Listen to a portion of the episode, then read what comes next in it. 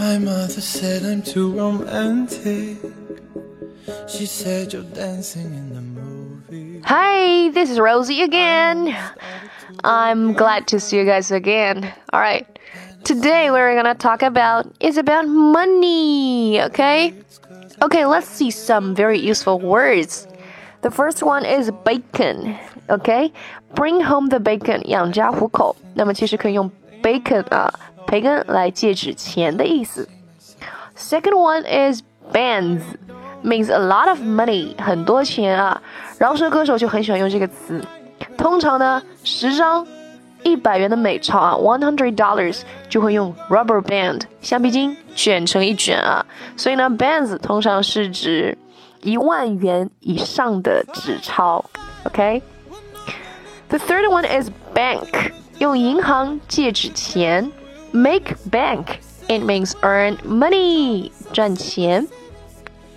Next one is bill 啊，用纸钞借纸一百元。Next one is bones，这里用骨头啊来借指元。For example, fifty bones equals to fifty dollars 啊，五十美金，五十元。And the next one is bread， 这个时候我们用面包来指代钱啊。有一个短语叫做 breadwinner，养家糊口的人啊，who brings home the bacon。Um, the next one is bucks. 呃，用雄鹿、公羊借指元。For example, fifty bucks equals to fifty dollars. And cheese also represent money. OK，起司也可以用来指代钱。政府呢常常会发放起司作为救济的措施，所以当做钱的 代称，据说就是源自于此啊。还有一个呢就是俚语啦，嗯，黑人会比较常用啊，mula 啊，mula 两种写法，cash。一般是指现金的意思，那么在俚语当中泛指钱。还有 green 和 greenbacks，呃，因为钞票是绿色的，所以就用 green 来代表钱啦。